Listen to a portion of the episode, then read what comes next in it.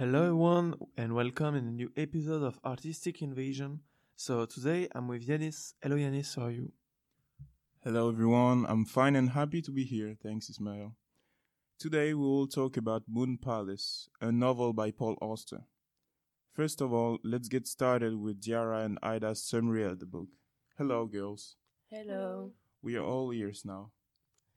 Hello, everybody. Hope you are doing well. So, today let's talk about the touching and the famous book Moon Palace. So, we really invite you to read this amazing book, which took place firstly in New York and as it goes along the reading, in different cities of the United States, from New York to Nevada and Arizona. This book is about the story of a young man called Marco Stanley Fogg, and in this novel, he is trying to deal with uh, everyday life problems, difficulties like poverty or loneliness, as a young poor man who lost his mother and half of his joy at a very young age, and is living with his uncle Victor, who finally passed away and left him. He had to deal with everything himself to survive. Between death, love, travels, betrayal, and friendship, Paul Auster, the author of this novel, gives us a good moral by taking some part of his own life, like his age of the protagonist. At the end, he put on his bestseller, which retraces with epic story. And by the way, Paul Auster's book became famous in Europe, like in France or Germany, but also in the United States, even though it was more famous in Europe. So, yes, of course, this book is definitely for our friends all over the world. Thanks for the presentation, it was very useful. So now it's time for a piece of drama acted by Rachel, Loyal, Anouk, and Lucas. So first of all, hello everyone. Hello. You can start. Hello, how are you? Today you are united to discuss about me. Indeed, I wrote my memoir in a book named Moon Palace, and the audience want to hear your opinions on the event which happened. As if we hadn't had enough of you. Okay, let's move on. Uh, can you first introduce yourself to the audience? Yes, of course. So, hi everyone. So, I was first born Julian Barber, but I died, but I died as Thomas Effings. Actually, I'm the grandfather of Marco Stanley Fogg, and I come back from the dead for you, my grandson. Ha ha. And the baby will come back too? Sorry, that was mean. My name is Solomon Barber. I am the father if you even if you didn't know before. I'm quite frustrated about my death. I'm the guy who died in a tombstone next to your mom. And I'm the woman you kicked out because of your baby. Kitty Wu, nice to meet you all. The abortion has no place here. You just killed a baby, but that's a detail. Let's move on. Second question. Um, what do you think about me? Again, the center of the word. Don't talk to my son like that. To me, you're my son, my confidant, and my only friend. To my mind, uh, you're kind, intelligent, thoughtful, and brilliant. You forgot selfish, egocentric, and weak. How come you become so straightforward and impolite? You know, people can change with time, especially when things happen, like being ditched by someone. Talking about change. Next question. Mm, what do what is the most important event you share with me? For me, the most intense event we shared was when I discovered that you were my son. You entered the hotel, and the moment I saw you, I knew that you had Emily's blood. And when you talked, I knew that you were my son. It couldn't have been any other ways. Uh, I think that there wasn't one important event. To my mind, all the moments we spent together were deeply likable. Uh, I'm right now thinking about the challenge I gave you to go to the museum while keeping your eyes closed and to only open them in front of a special work of art. I mean, all the moments when I pushed you to go further your limit were important for me, but also for you, Marco. It's like this moment that made you become the person you are today, and I've missed you so much since I left this world. But what are you talking about? You didn't even know that he was your grandson because you left your own son without taking care of what he became. All this without prior warnings. Of course, I didn't know that he was my grandson, but we did so many good things together, like when we gave money to homeless people or when Marco was reading my books. Yeah, and thanks to you, I couldn't see my boyfriend. You really felt like that? Yeah, I loved you so much. I wanted to spend all my life with you, you know. Actually, the best time we had together was when we were deeply in love and we had fun. You know what I mean. it was a, such a good time. But this old guy needed me more than anyone, I think. By the way, Solomon, the way you died was crazy funny. Oh, respect your father, buddy. Which father are you talking about? The only father I had was Uncle Victor. You weren't here when I was in the worst place. Ooh, that was trash. Are you talking about the Central Park episode? I can see your gratitude. Zimmer and I saved you, found you somewhere to live, and provide you money. Which money? My money? You know, the green papers. Are you too old to know that? He's just dead, I think. Well, Marco, I have a question for you. Would you have preferred to die in the beginning, or are you glad that Kitty and Zimmer rescued you? Um, well, after losing my whole family, after having mental and economical issues, without any goal, any objective to my life, you know, when everything is turning as bad as possible and you don't have any solution and motivation to get out of it, I seriously thought of ending my life. It is at this time that light came, and my light was you, Kitty. Oh, how sweet. Let me remind you that I have a boyfriend and that after that you kicked me out. Oh, Marco, I never saw that you were such a philosopher. This is surely my blood in your veins. With all the voyages I shared with you and the stories I told you about the cave, about my Julian Barber's life, this is obvious that you know how to speak. Are you kidding me? I am the philosopher of this family. And if you are that good at speaking, it is only because of me. I can see that he also took your pride, like father, like son. That is the only thing I can be proud of. I was fired because of your mom, Marco. Okay, so thank you so much for this dynamic discussion. And then, Kitty, would you give me the pleasure of dining at Moon Palace like all time? Oh, uh, excuse me, and both of us, what are we doing? You are dead. So go back to the cemetery. Oh, so I will go too because I'm supposed to be dead to you, remember? Okay, I'm done. Bye, everybody.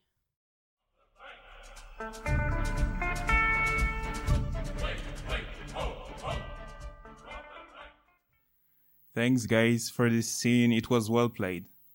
After this wonderful play, we are listening to a debate between Fatou, Lamin, and Audrey on the main characters of the novel. Hey, guys. Hello. Hello. You can start whenever you're ready. Okay, so after losing his family, his friends, and his lover, Marco is going through an identity crisis. So I wanted to know to what extent do you identify with our main character? So, Lamin, what do you think? Um, I identify with Marco for many reasons, not only because of all the difficult things he went through and the fact that he overcame them, um, showing his mental toughness, but also because he could be very kind and show his appreciation for the people he loves the most. Okay, Audrey? Yes, I agree with Mar- uh, with Lamin. Uh, personally, I think uh, I identify myself with Marco because even though uh, his life uh, was full of up and downs, he he always um, uh, stay strong uh, face to those situations, and uh, he he didn't wanted to to hide uh, his weaknesses, and it shows us uh, that he is uh, a human being, and he did not try to act like a hero. Okay, I understand. So let's go back to to the end of the novel. So I wanted to know uh, about the abortion because actually Kitty and Marco had a child, but unfortunately Kitty wasn't prepared to be a mom because of her career as a dancer. She wanted to maintain her body. She didn't want to have a flat, uh, fat belly. Sorry. So I wanted to know what would you do if you were Marco, Audrey?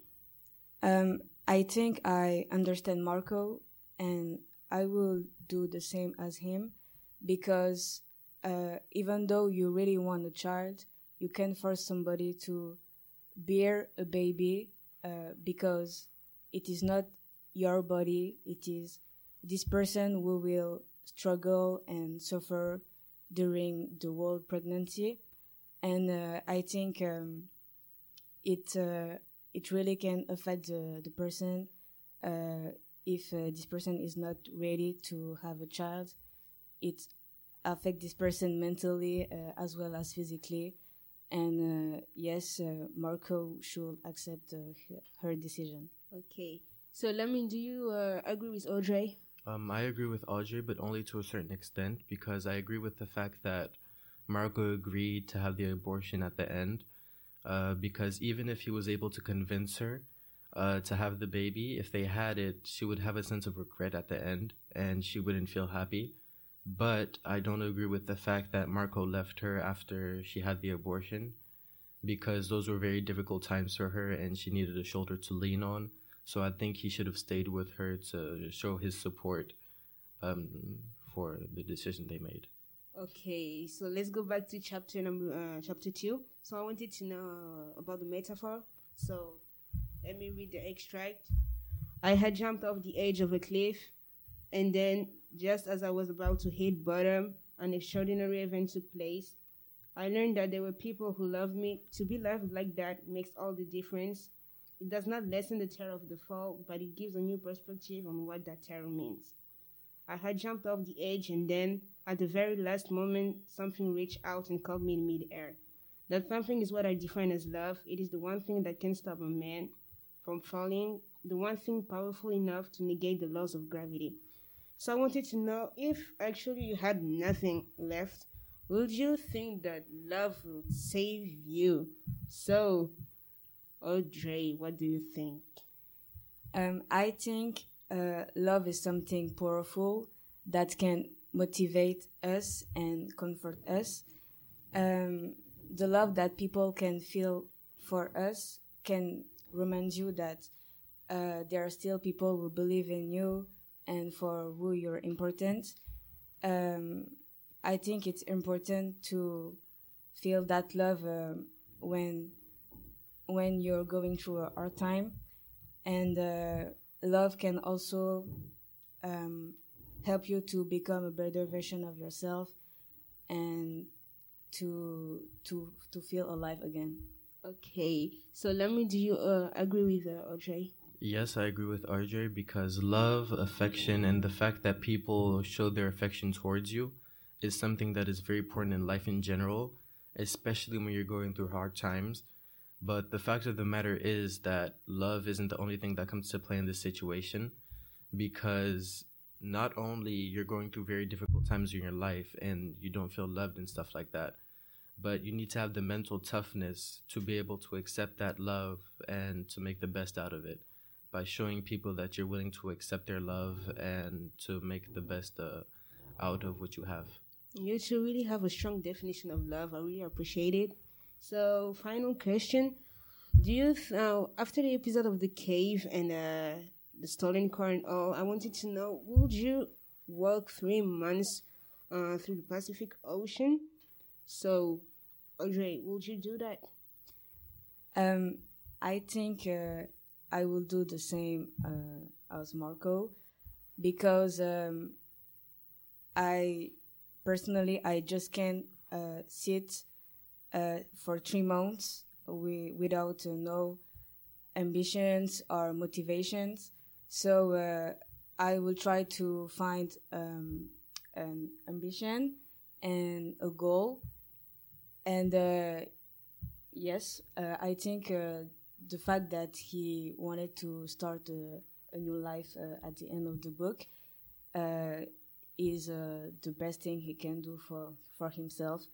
Um, so let go of the past and try to focus on the future. Okay, so let me. Would you qualify Marco as a hero? Um, I wouldn't necessarily qualify Marco as a hero um, in general, but I would qualify him as the hero of his own story because even though he went through a lot of difficult times in his life, he was able to get through all of that and walk all the way to the Pacific Ocean to the West Coast for three months and find the meaning of his life. So I think that in a certain sense, he is a hero, but not um, to everybody, and I don't think he should be. Okay, thank you. I really appreciate it. Thank you for your time and your answer. Thank, Thank you. you.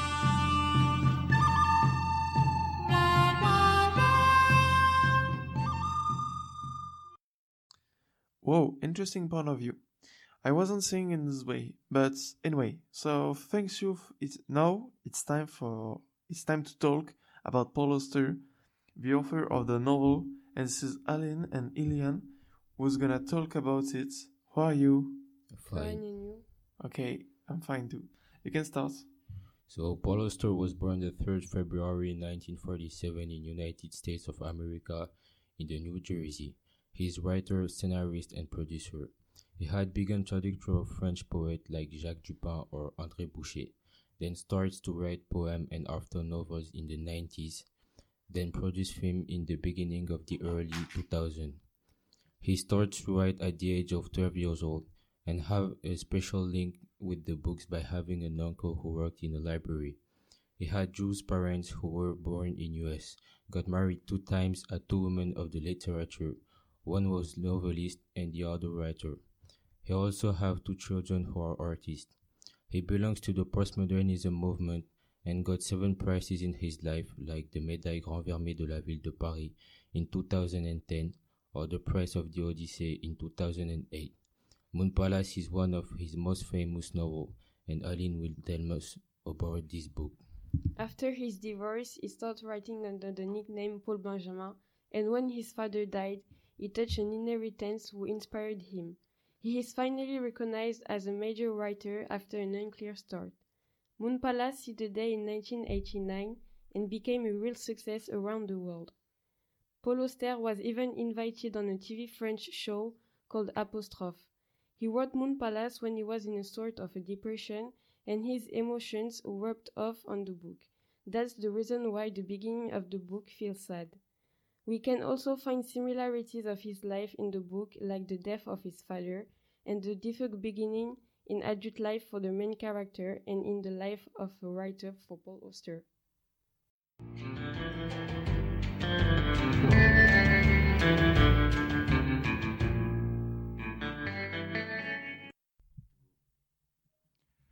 Well, that was a good presentation.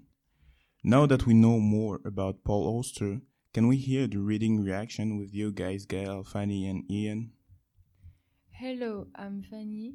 My partners and I have collected reactions from different readers.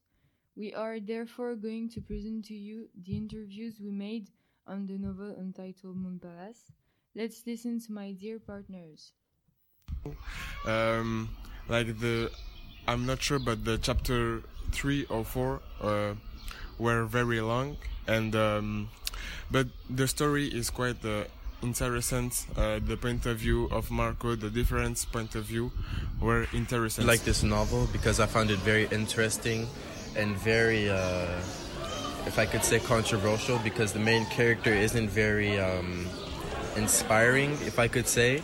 Even though his uh, life was very difficult, and at the end of the book he found happiness and satisfaction, uh, that's the reason I found the book very interesting. Was it difficult to read? Uh, yes, the book was quite difficult to read because uh, the English was really developed, but uh, sometimes we I could understand easily because it's things that I personally was living. Well, yeah, it was kind of diffi- it was kind of difficult to read it because actually it's a 400 pages. That's kind of a lot. That's why. But otherwise, the vocabulary wasn't that difficult. Which character do you like the best and why? I really liked um, Marco and Kitty because Kitty actually uh, she's Asian and I really love Asian people. So I guess yeah she was Chinese and uh, I really love China. And uh, Marco because uh, Marco is uh, searching for meaning in his life because he lost so many things in the book. He, he lost his family, his youth. Lost. Uh, he dropped out of school, and uh, I guess I could identify myself with him in a way. Uh, my favorite character was, I think, the grandfather, uh, Julian Barber alias Thomas Effings. I liked it very much because in one life he had different life, so he got lots of life story to tell to people. And on the other side, he, he had like a secret life because he didn't talk about it to to many people. So he was like an interesting uh, character, I think. What will you remember from the book? Which passage did you like best? Uh, I guess I would uh, remember to take things uh, for granted because actually we humans uh, often forget to uh, sorry forgot to uh, to take things for granted. Actually, we are all we are always complaining, but people are always living things harder than our than our lives. So I guess we need to take it seriously and think about other people first. Yeah.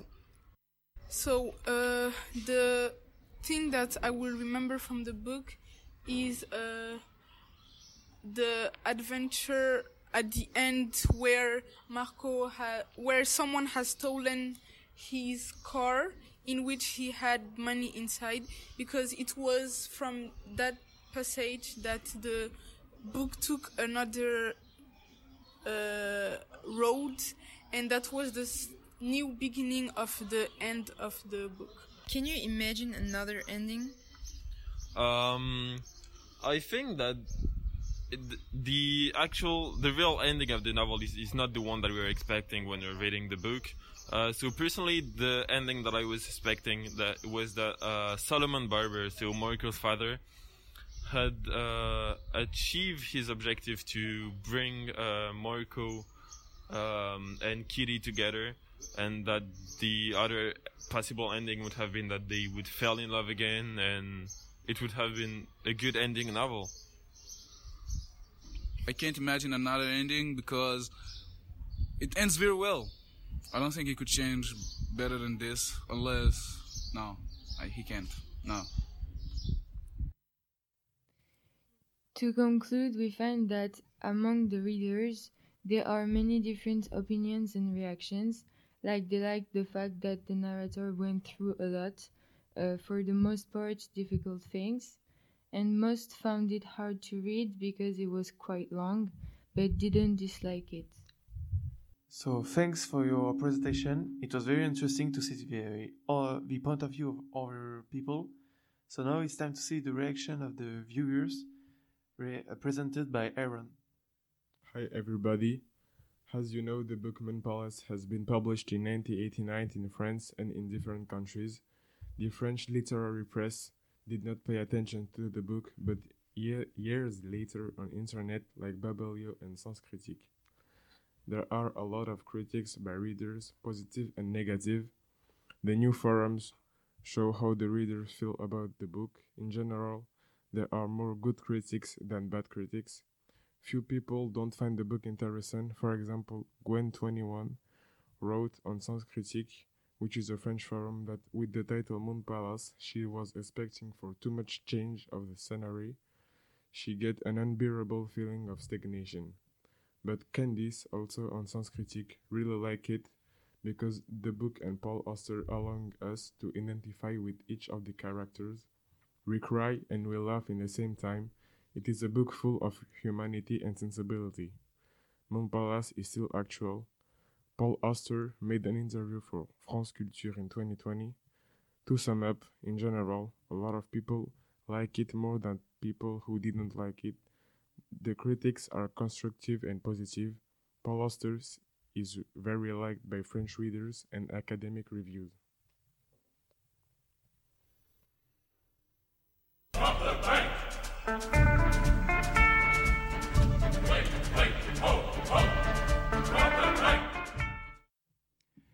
Thank you for these interesting points of view, Aaron. You did a good job. Hello, Rokietu. Hello, Yanis. What can you say about how was the book received in US? Um, so, although its fame has been lesser than in France, the coming-of-age Moon Palace knew a great welcome in the United States after its release in 1989. Indeed, the, Euro- the New York Times on the Web magazine published on March 19th in 1989, a positive review qualifying the book as a novel that chides the reader, praising the aesthetic writing of Paul Auster, according to the magazine.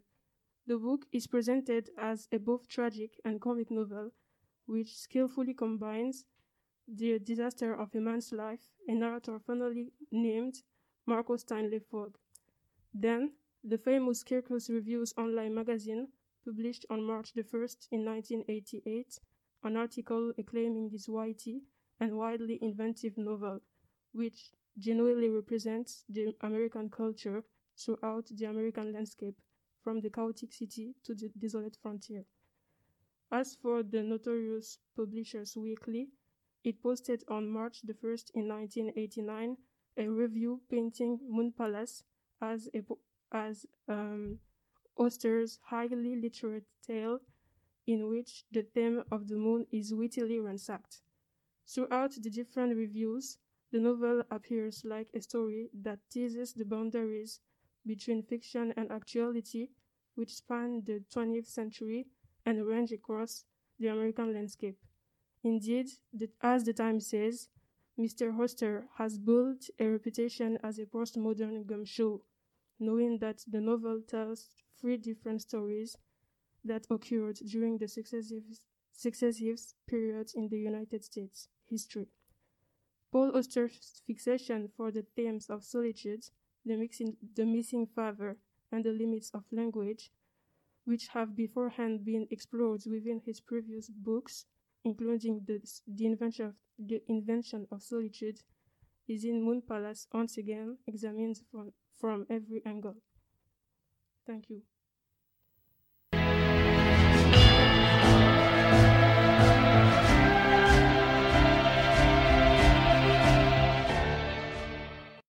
Thanks for the presentation of uh, the press. So now it's time for Maëlys and Félicité to present us the message of the novel.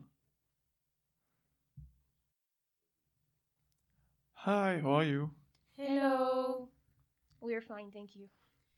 I'm Maëlys. And I'm Feli, just Feli, remember? And today we're back here at Artistic Invasion. However, we're not here to talk about the people's opinion, but to talk about the message conveyed by Moon Palace. Yeah, exactly. We decided to ask the readers about their thought, and we received a lot of different opinions.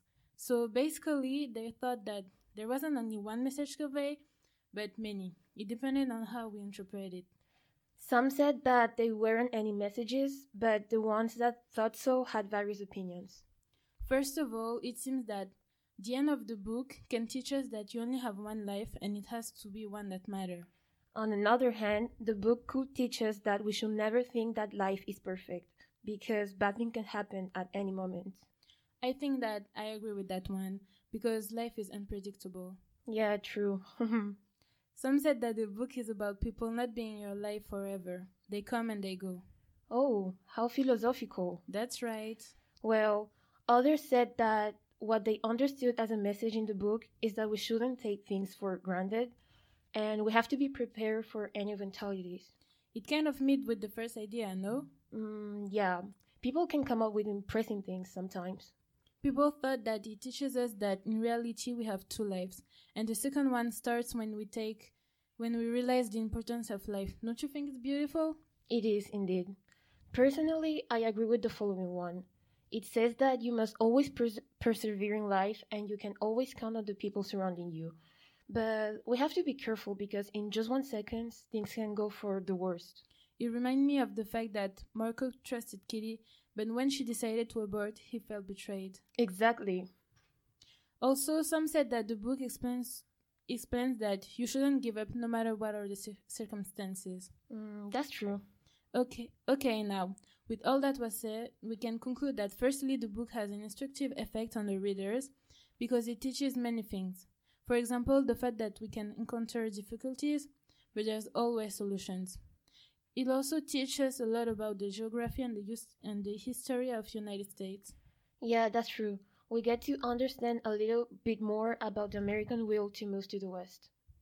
And also that we cannot and it teaches that we cannot always control our lives and it also teaches the students that adulthood can be difficult because we tend to think that our lives are already drawn but it's not the case well it was a very interesting subject that now comes to an end yes thank you for listening to us and see you next time bye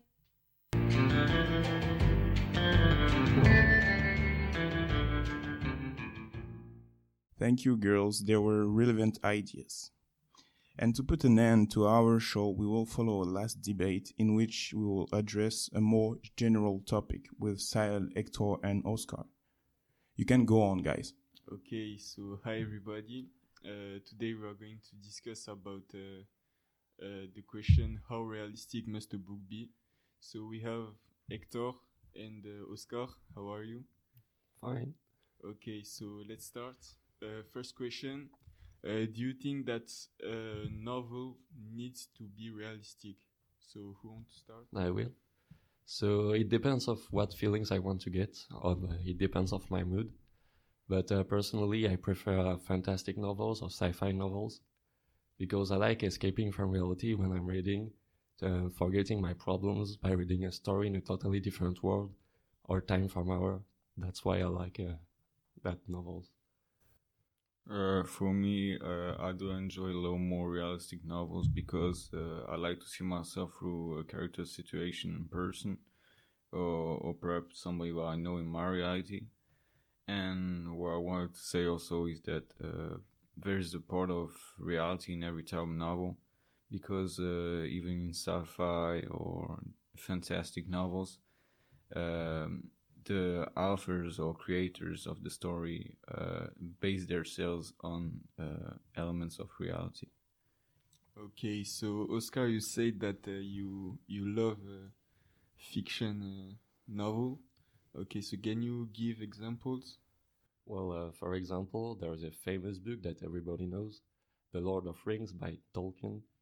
It's a story in a to- in a fantastic world with dragons, dwarfs, elves, monsters, and wizards, etc.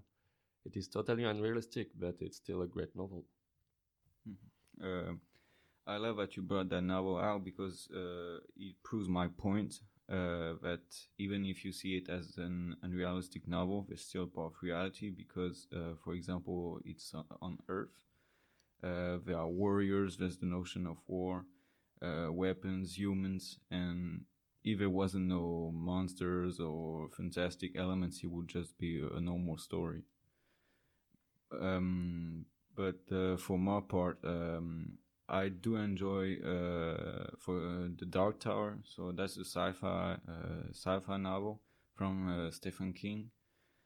Um, but uh, a novel that really marked me that I read recently is uh, Moon Palace from Paul Auster. Okay, so about Moon Palace, um, Oscar, you read it? Yes. Yeah, of course. Okay. Uh, so what do you think about the novel? Well, uh, it was a very great novel. I I took a, a great, uh, yeah, I had pleasure to read it. Yeah. Yeah. And uh, you like it? Ye- Hector? Yeah, I like it a lot because uh, I I like that there's uh, uh, a vicious circle uh, for the entire uh, the entire story uh, of Marco with uh, just uh, elements going through from uh, good to bad, and also I like that there's uh, uh, uh, similarities in a relationship between the three stories.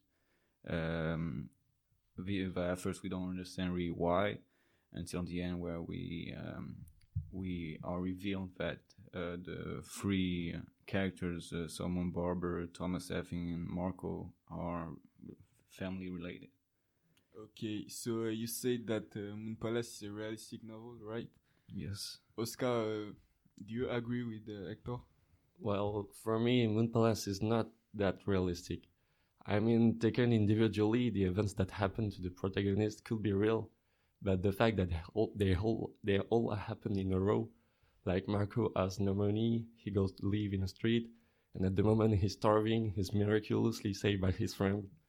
If it was just that, it would be okay, but then he will work for his for an old man who- who is by chance his grandfather, and he tells him who is his father that he never known. Then he meets him. That's a lot of coincidence. And uh, also Thomas Effing predicts the exact date, date of his death. Uh, for me, uh, Moon Palace is, is a very great novel, but it's not what I call realism.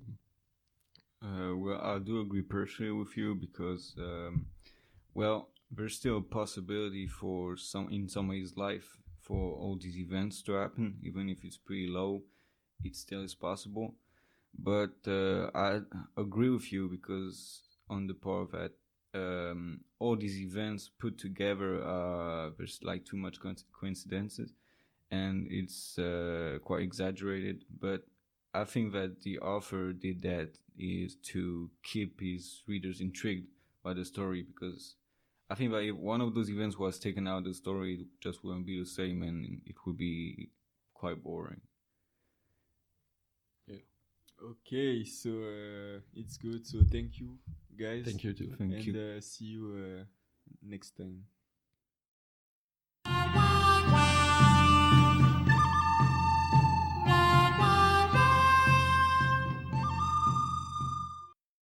So thanks everyone for your participation. It was really interesting and very cool. So it's the end of our second radio show, Artistic Invasion. Goodbye and thanks to our listening us. Bye, Yannis. See you next time.